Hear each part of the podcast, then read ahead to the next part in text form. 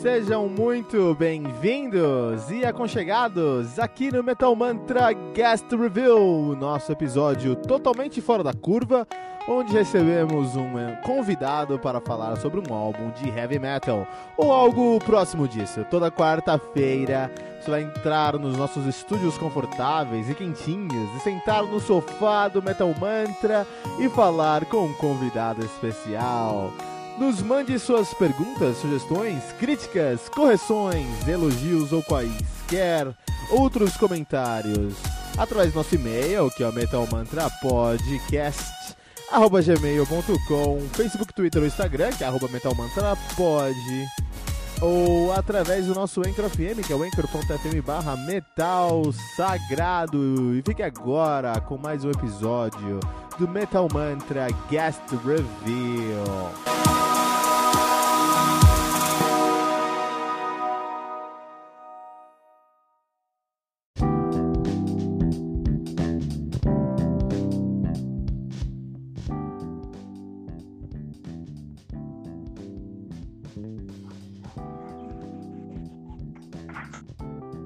Saudações, metaleiros! Meu nome é Kito Fernandes, você acaba de aterrissar no Metal Mantra, o podcast onde todo dia tem metal novo. E você está ouvindo o Guest Review, nosso episódio semanal fora da curva, onde todos as semanas sentamos com uma personalidade do mundo da música. E hoje temos a honra de receber aqui Guilherme Costa.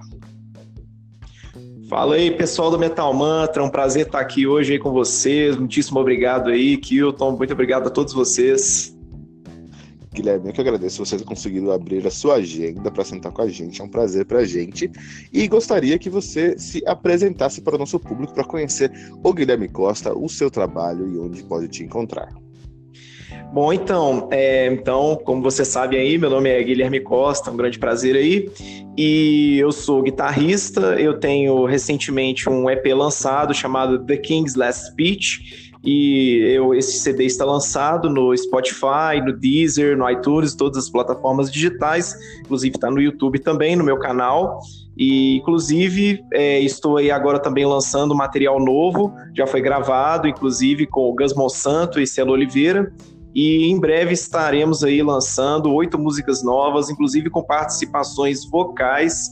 Então, o CD se chamará Light of Revelations e em breve estaremos aí lançando com muita, muitas guitarradas aí. Que demais, Guilherme, que demais, cara. É, eu já recebi muitos músicos aqui, recebi muitos guitarristas aqui, e era, eu assim, gostei muito de ter a oportunidade de sentar com você, Guilherme, porque é uma questão de, de, de... todo mundo que toca guitarra, depois de um, de um nível profissional, toca super bem mas todos tocam diferente com a sua identidade, com a sua personalidade, com o seu próprio sotaque no seu diálogo. E eu gostei muito do seu sotaque, eu gostei muito do seu diálogo, dos seus fraseados. Particularmente eu gostei muito, por isso que eu, eu, eu pedi tanto assim, pra gente conseguir sentar aqui e fazer essa entrevista. Parabéns. Valeu demais, cara. Brigadaço mesmo. De verdade. E, Guilherme, uh, você vai estar tá lançando, esse, tá lançando o seu EP agora. É, esse EP, para mim, é, tem o gosto de EP mesmo, um extended play que você escuta e fala, tá ótimo isso aqui, eu quero mais. Eu quero mais mesmo. Eu não tive a ideia de lançar esse EP aqui. Uh, e foi mesmo um aperitivo para um, um, um, full length depois, para sentir a, a, recepção do público, da crítica, ou foi porque você já tinha isso separado, ah, vou lançar esse aqui enquanto preparo outros, outro material? Como foi a idealização desse EP ante um full length? Acho que, é igual você disse aí, eu acho que ele funcionou como se fosse uma prévia do, do full álbum, né? Que é. Que eu, eu sempre estava pensando, na verdade, era em lançar um CD full, né? E como eu tinha apenas três músicas prontas, eu pensei, pô, acho que vai ser legal a gente lançar primeiro essas três músicas através de um EP para todo mundo já ter noção de como vai ser os trabalhos, entendeu? E de, e fazer justamente isso, deixar a galera com gosto de quero mais, né? E falou, ó, quero mais, quero ver mais. E aí foi daí que eu pensei, pô, então agora tá na hora de lançar o CD com oito músicas, né? Então, é realmente o EP foi uma prévia do que estaria por vir. Inclusive, as músicas assim, não vou dizer que elas estão muito parecidas com o EP, mas tem, acredito eu, assim, pelo assim, ao meu de compositor, assim, está com a mesma pegada. Ah, então você tá me deixando com hype aqui agora. Que agora eu quero escutar o seu álbum mais ainda, cara. Eu adorei seu EP, achei ele, eu achei ele muito envolvente, assim. Né? Quando a gente tá falando de. de é, eu, eu resenho aqui no Metal Mantra, toda semana a gente faz 10, 15, 20 resenhas de novos reviews de novos, de novos álbuns. A gente não fala muito sobre EP, porque eu praticamente sinto o EP como um, um, um quando eu vejo EP de algumas bandas, como um mini álbum destacado. Eu não vejo essa, essa, essa um, homogeneidade entre um trabalho de EP e um trabalho de, de, de, álbum completo. Eu vejo isso em singles, mas não vejo, vejo em EP. Não senti isso com o, o seu EP. Eu senti no seu EP realmente, eu terminei ele e falei, eu quero mais, eu quero mais, me dá mais disso, eu quero consumir mais disso aqui, né? Foi um, um dos pontos principais que eu senti aí no seu trabalho. Isso por causa da sua composição, isso por causa da, do seu profissionalismo, mas mais, mais, o ponto mais alto para mim, na minha opinião, é a sua produção. É, de fato, como o, a sua timbragem, né? É, como, como a sua guitarra soou. E eu queria falar um pouquinho sobre a produção da sua guitarra.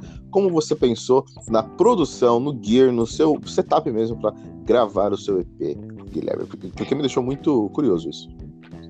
Então, é, o, eu fiz a produção com o Gus Monsanto e o Celo Oliveira, né? Então, o que eu pensei a princípio, na verdade, assim, foi pensei, pô, cara, o Gus ele realmente tem tudo a ver com o meu disco, entendeu? Com a, com a dinâmica que eu quero dar para esse material. Então, eu fui, eu conversei com ele, inclusive, ele quase tinha produzido uma banda que eu toquei uma época atrás, que era o Sea Walker, né? Uhum. E aí, de, posteriormente, eu fui e procurei ele, né, e tal. Falei, cara, queria que você produzisse meu disco e tal. Senti muito firmeza na, na, naquela reunião que a gente teve na época do Seawalker, então vamos trabalhar junto aí. E aí ele foi, achou bacana a ideia, aí a gente foi, produziu, e ele usou, a gente usou um camper, né, com é, algumas, alguns preamps ali é, voltados para Marshall, né, assim, mais ou menos essa timbragem assim. E a gente também usou como referência também até alguns timbres do 5150 do Van Halen, né? Inclusive é, Demais, na hora né? da gente poder fazer os timbres limpos de Come On and Play, né, que é, a, é o single que, que tá no meu EP, a gente usou um pouquinho dessa influência. E, e posteriormente, né, nesse meu disco novo de oito músicas, né, o processo foi basicamente o mesmo.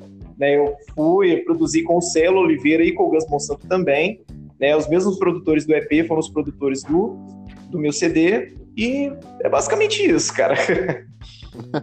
Não, olha, mas olha que demais. Você, eu gosto muito de sentar com os artistas que eu admiro, assim, porque eu começo a aprender, cara. Consigo. Minha mente começa a expandir em vários aspectos. Eu nunca pensei que seja gravado num camper. Nada contra o camper, acho um, um, um, material eh, de altíssima qualidade.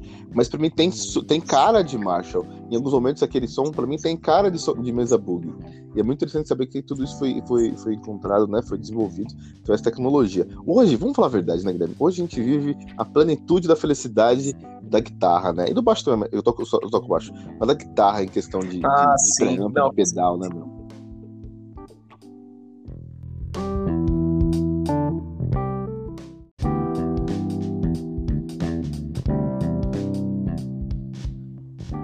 Na realidade, Guilherme, hoje a gente vive a plenitude da felicidade da guitarra, né? Fala a verdade. A gente tem tudo que a gente precisa em modulador, em pré-amp, em pedal, certo?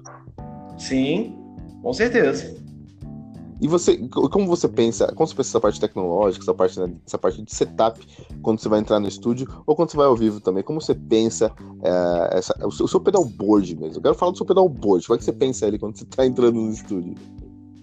Bom, então, o que eu gosto de pensar é o seguinte, atualmente eu uso uma pedaleira, né, a Pod HD 500X da, da Line 6, e quando eu vou pensar no que eu quero tirar de timbre, eu sempre penso assim, eu, começo a pensar um pouco nos meus ídolos. Então, por exemplo, que tipo de, de equipamento que o, o cara que eu mais gosto está usando? Eu gosto muito de usar como referência o Joe Satriani e o Paul Gilbert, né? Assim, para tirar o som que eu preciso. Então, eu começo a olhar, cara, o que, que será que ele está usando ali? Eu vou, procuro um pouquinho saber, né, sobre os amplificadores, sobre os pedais e tal. Aí vamos supor que o, ele está usando um Marshall, certo? Um Marshall, sei lá, um JCM 900. Então, o que, que eu vou fazer? Eu vou procurar um preamp que seja algo próximo do que ele está usando. Então, eu vou procuro ali saber. Claro que o timbre nunca é 100% igual, né? A gente tem que tentar fazer uma coisa adaptada, né? Então o que eu faço é isso, né? Eu tento adaptar o timbre e aí eu coloco no meu amplificador, eu possuo um crate, né? Eu, ah. eu tenho um crate de 120 watts e aí eu vou, ligo ali, né, tudo certinho. Então eu preciso ter uma fusão de timbres ali, né? E aí, nisso aí, claro que assim, eu tento fazer parecido, mas não igual, porque senão todo mundo pode chegar e falar, cara, você tá suando igual o Joe Satriani, cara, cadê a sua identidade?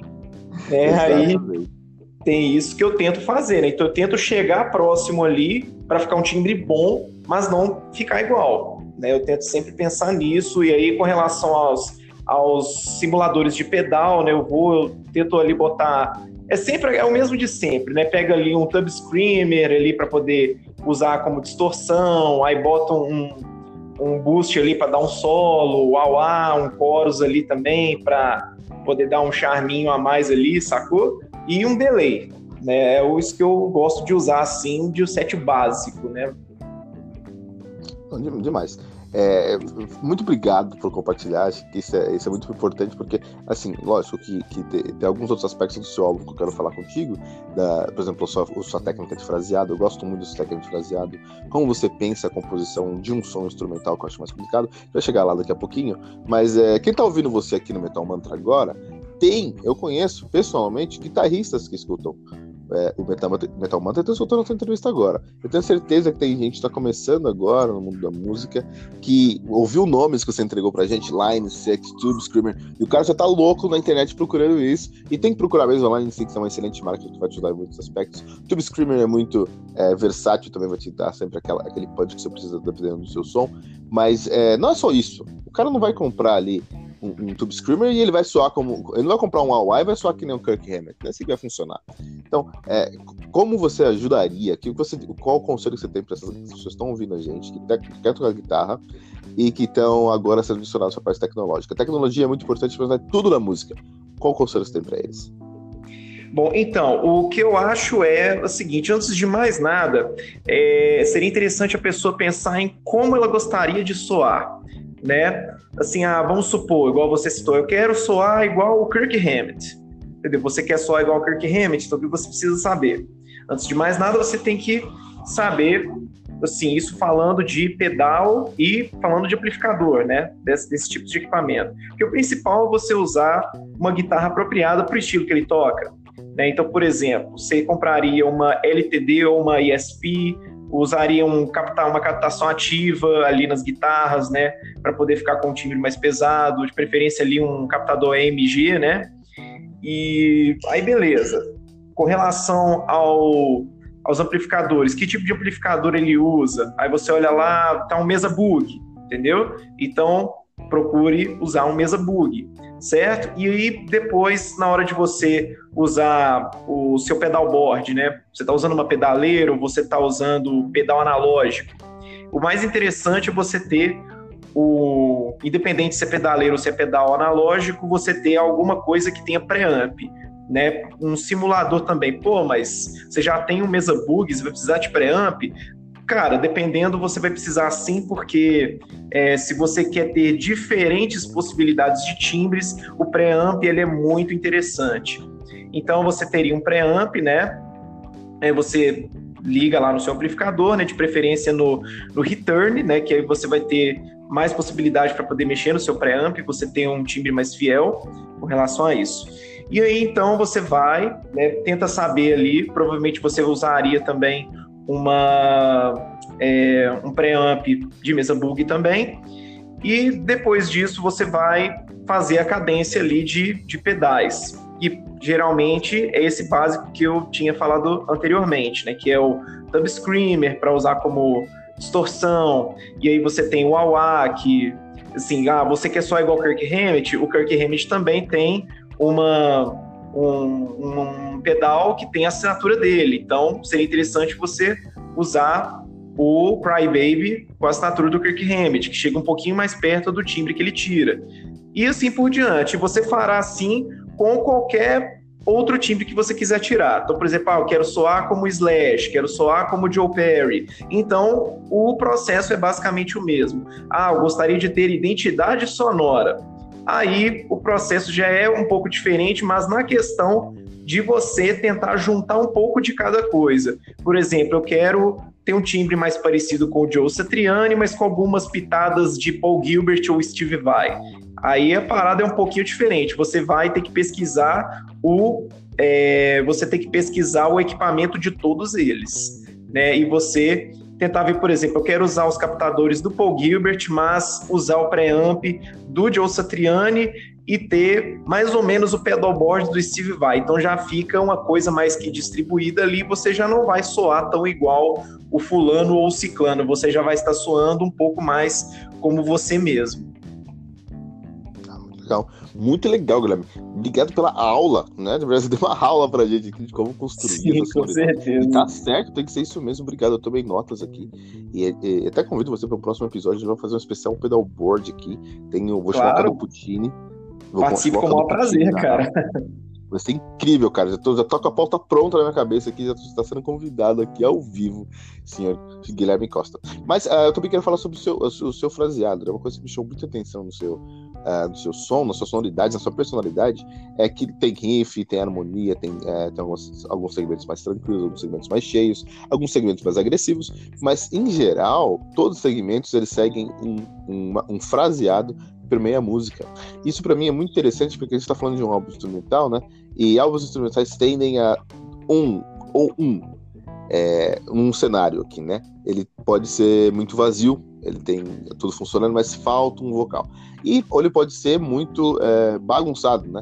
É, tem tudo funcionando muito bem, mas a, tem uma guitarra preenchendo todos os espaços. Essa guitarra talvez não está segurando tanto quanto um, a melodia de um vocal seguraria, e aí cria tudo uma bagunça em alguns aspectos. Dar alguns exemplos aqui de, de alguns instrumentais que tiveram esse segundo cenário, né? mais comum que o primeiro. O seu fica entre os dois, que eu acho excelente, porque a guitarra tá lá criando uma melodia, tem riff, tem, tem tudo ao redor, tem uma guitarra criando uma melodia, mas não fica bagunçado, tem conteúdo de uma maneira certa. Como você pensa, escreve e desenvolve o seu fraseado, Guilherme Costa? Então, é, realmente assim, a tendência de quem é guitarrista e toca música instrumental é justamente ser mais bagunçado mesmo, é uma tendência geral. E como que eu penso assim quando eu vou compor? Na grande maioria das vezes, eu penso como se fosse uma voz cantando, entendeu? Então eu mesmo vou, eu canto a melodia que eu quero escutar, tipo, igual pegar a própria Beginning of a Journey, né, que é a balada do meu disco. Eu fiz uma harmonia, sim, né, um dedilhado, e aí eu comecei a cantar. Parará, parará, aí eu pensei, pô, cara, isso ficou legal. Então deixa eu escrever isso. Aí eu, eu escrevo tudo no Guitar Pro, né, para poder escutar melhor, para ficar mais fácil. Eu fui, eu vou escrevo assim e tal, aí boto para tocar. Aí eu escuto assim, pô, cara, isso ficou maravilhoso, deixa eu desenvolver mais essa ideia. Aí eu pego esse tema que eu acabei de construir e eu começo a desenvolver com algumas mudanças. Aí, parará, parará, parará, como se fosse uma conclusão do tema. E beleza. E nas outras músicas funciona meio que da mesma forma. Come On and Play também eu fiz mais ou menos parecido. Inclusive, tive uma, tive uma influência enorme do Joe Satriani, que inclusive faz os temas dele mais ou menos por esse lado. O próprio Steve Vai mesmo, na entrevista, ele ele deu, ele falou sobre isso, né, e tal, que ele canta todas as melodias dele antes dele poder escrever, e é isso que faz a música soar bem, né? Você, assim, a música ela não tem vocal, mas é como se a sua guitarra cantasse, ela é o vocal da coisa, né? Mas é, não, é exatamente como eu me sinto. E é exatamente o que para mim deixou o seu álbum muito leve, muito tranquilo de ser ouvido. O seu EP deixou tudo muito leve, muito ouvido, tranquilo de ser ouvido. E isso me traz uma ressalva pro seu álbum é, completo que você vai lançar agora, porque vai ter voz, né? E eu já consigo entender a sua personalidade, a sua sonoridade quando você tem, não tem voz. Eu preciso aprender agora, estou curiosíssimo para conhecer a sua sonoridade quando tem voz, senhor Guilherme Costa. É, álbuns, álbum, álbuns é, é, instrumentais são muito comuns no mundo da guitarra, né?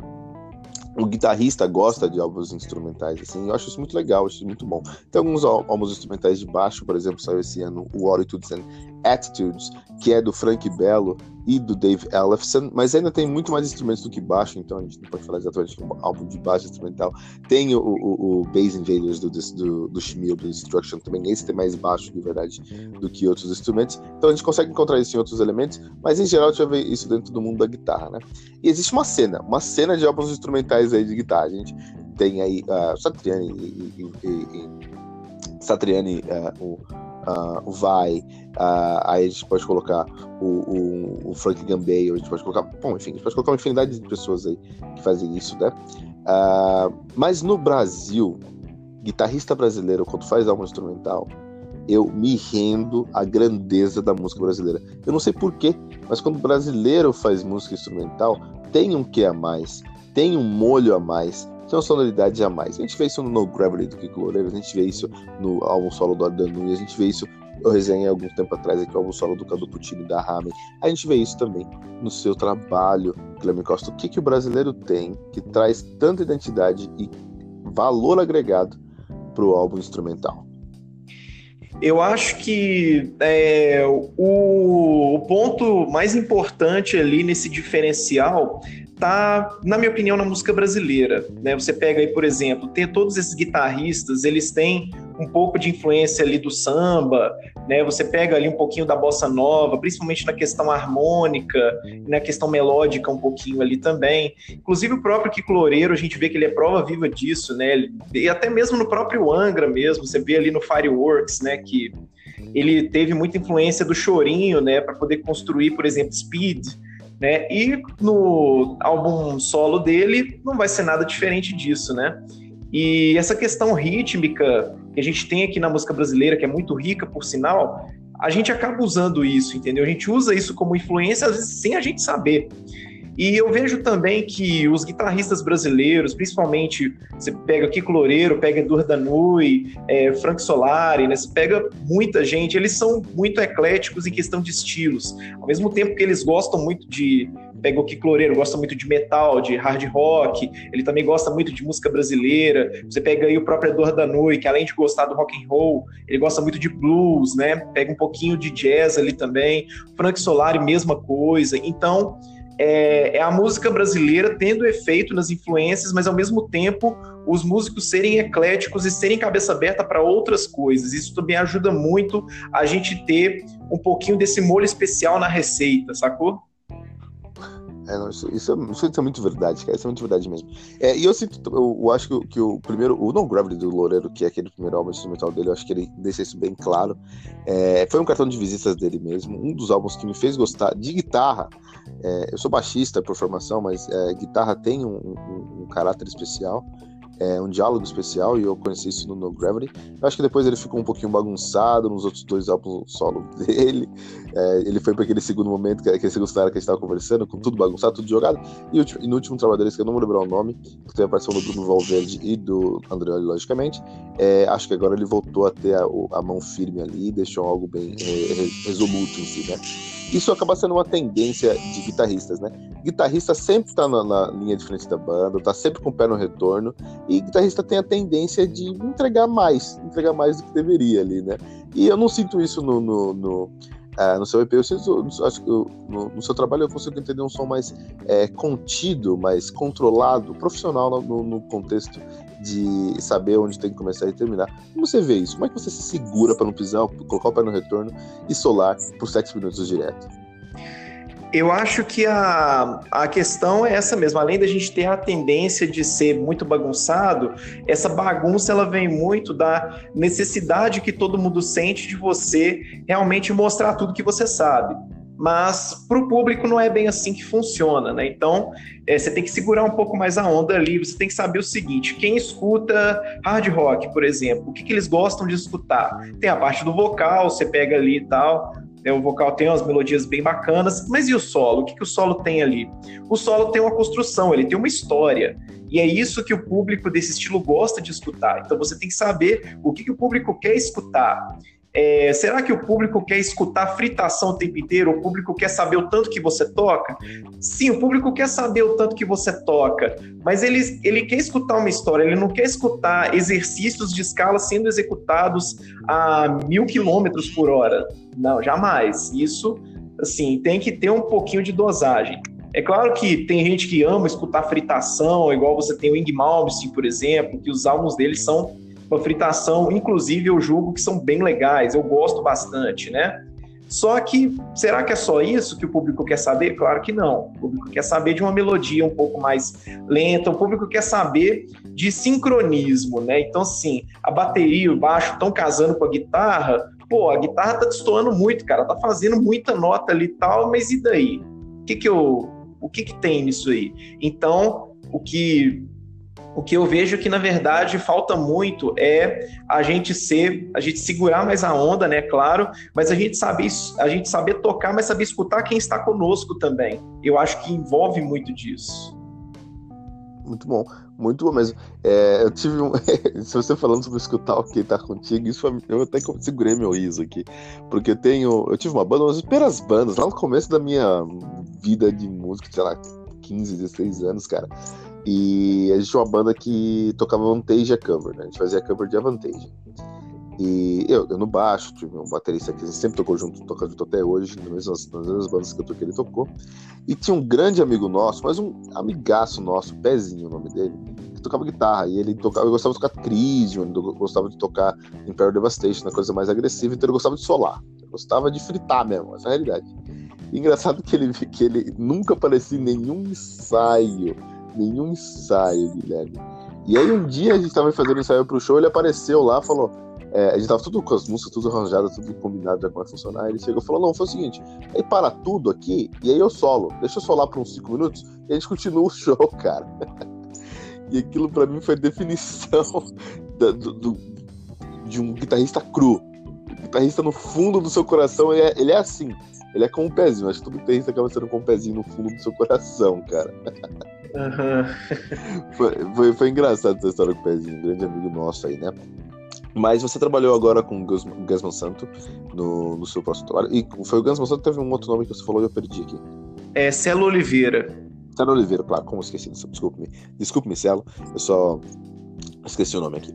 Então, é, você trabalhou com, com, com, esses dois grandes nomes da música aqui, é, nomes expressivos que têm uma carreira é, nacional e internacional é, na produção do seu álbum. Como que a produção, como você é, viu os produtores? Até onde, na verdade, a pergunta seria até onde é, no seu som do álbum que a gente vai escutar daqui a pouquinho, que está saindo pra gente, tem a sua mão e a sua influência e até onde tem ali o dedo dos seus produtores direcionando o seu som. Até onde é, começa e termina a sua influência no som e como isso foi para você, se isso foi positivo negativo, como funcionou para você? Então, é, a questão da produção do Gus e do Celo foi justamente o que a gente estava comentando atrás ali, né? A questão do solo ter uma história. Eu confesso que sim, não foram todas as minhas músicas que eu consegui construir uma história. Muitas delas foi meio que feito a Deus ará, assim, tipo assim, ah, vou tocar aqui, se ficou bonito, ficou, que não ficou, eu resolvo isso aqui de outro jeito, né? Então, é, eu fiz algumas coisas que, assim, ficaram com cara de história e tudo mais, mas muitas das outras coisas não soaram muito bem. Então, uma coisa que eles, assim, fixaram muito comigo é aquela questão do menos é mais, entendeu? Então, assim, nem tudo é fritação, nem tudo é nota demais. Então, a gente precisa enxugar um pouco isso aí. Então, eles me, me, me ajudaram muito nisso, né?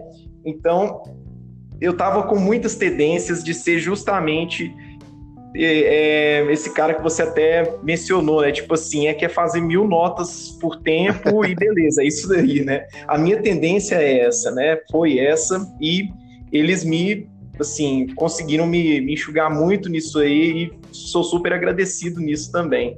Porque eu passei a gostar mais do meu trabalho depois que ele saiu, né? Quando ele chegou lá, ele chegou de uma forma, mas ele saiu de uma forma totalmente diferente e, na minha opinião, saiu muito melhor, muito melhor.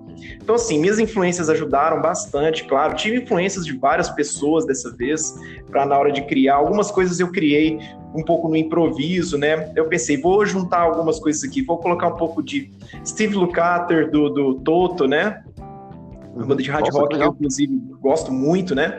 Eu coloquei algumas coisas de The Edge, do U2, né? Que é um guitarrista que eu admiro muito também. Coloquei algumas coisas de John Mayer também, para poder agregar um pouco mais. Então, foi tudo isso. Então, comecei a resgatar todas as minhas influências para poder colocar nesse disco. Coloquei tudo, já fora o que eu já tinha antes, né? Já coloquei um pouco de Paul Gilbert, né? O Joe Satriani, sim, estava lá, né? Igual esteve no, no EP, mas eu comecei a agregar com muito mais coisas dessa vez e o pessoal me ajudou muito nessa questão de pegada, entendeu? De causar aquele arrepio no ouvinte, entendeu? Eu acho que isso estava faltando muito em mim.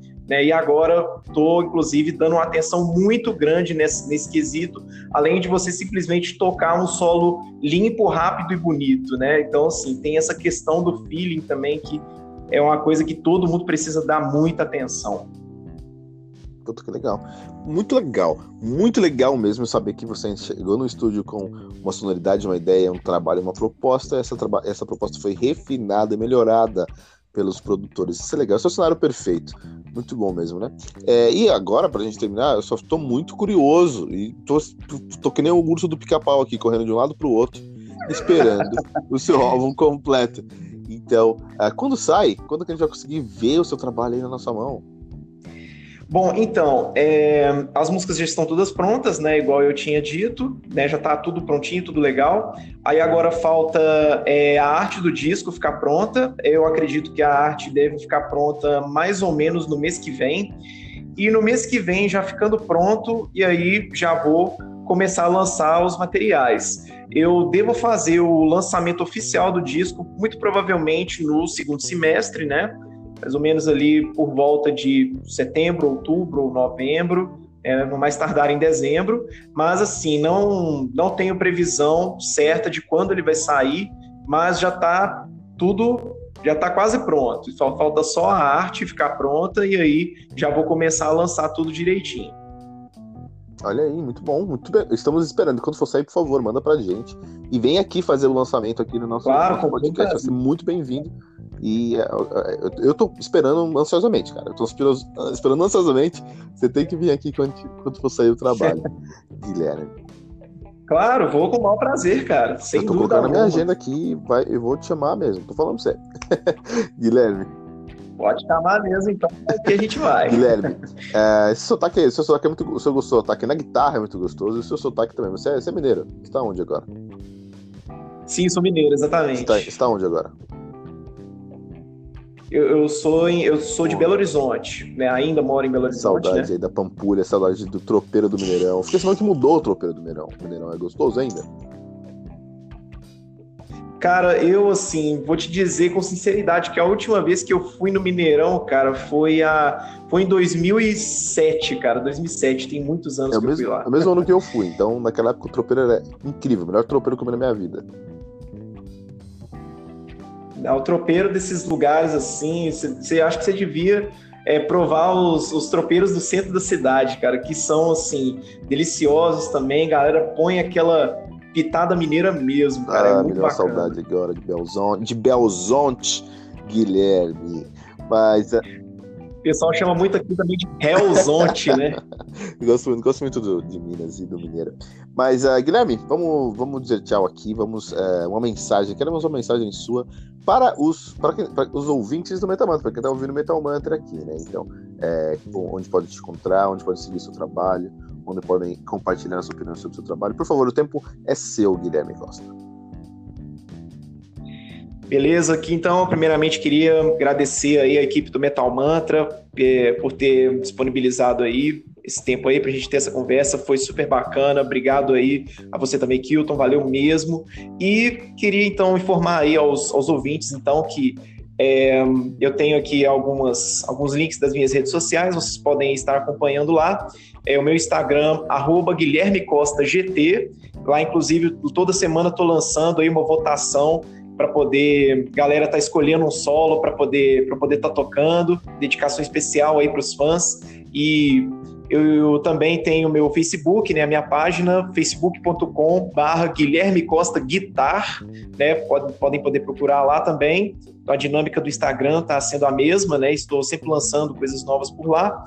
E o meu YouTube, youtube.com.br Metal. Lá estão então minhas, né, meus materiais, né, o meu EP inclusive, e o meu videoclipe lançado de Come Play, que foi o meu é, que foi o meu single, né, que eu lancei já tem um tempo. E eu estou também nas plataformas digitais, estou no Spotify, estou no Deezer, no iTunes em outras também. Podem pesquisar por Guilherme Costa lá, ok, pessoal? Então é isso aí. Aguardem que daqui a pouco o CD Light of Revelations estará sendo lançado oficialmente. Muito obrigado, Guilherme. Queria que, que pedir, agradecer muito a sua presença. Uh, pedir desculpas para você, para o Rommel, que também ajudou a gente a fazer essa entrevista aqui, porque a gente, o pessoal não sabe aqui, mas no backstage a gente cancelou a entrevista, a gente atrasou a entrevista, o Guilherme veio com a maior boa vontade é, com, com, o espírito aberto e querendo compartilhar todo, tudo, todos os pontos que a gente discutiu aqui hoje. Então, muito obrigado mesmo pela sua oportunidade, pela, uh, pela sua boa vontade. Tá? Muito obrigado, Guilherme, mesmo. Valeu, eu que agradeço aí pela oportunidade. Obrigadão demais a todos vocês aí. Tamo demais. junto. E para você que tá ouvindo o Metal Mantra aqui, nosso guest review, a gente colocou músicas nos, nesse episódio, partes da, desse episódio tem antes da entrevista, depois da entrevista, no final da entrevista você vai encontrar músicas.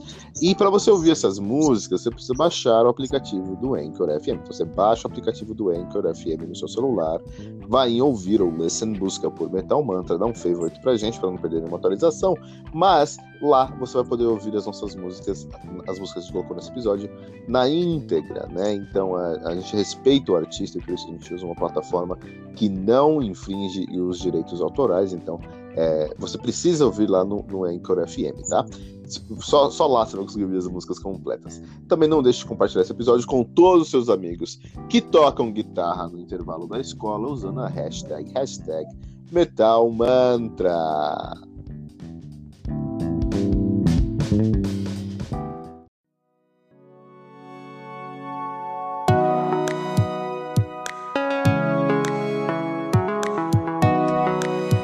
ficamos por aqui com o nosso guest review de hoje. E toda quarta-feira você vai receber um novo convidado aqui nos estúdios do Metal Mantra. Lembrando que você pode encontrar todo o nosso conteúdo no anchor.fm barra Metal Sagrado ou em qualquer rede social como arroba Metal Mantra pode. Não deixe de compartilhar esse episódio com todos os seus amigos metaleiros usando a hashtag, hashtag Metal Mantra.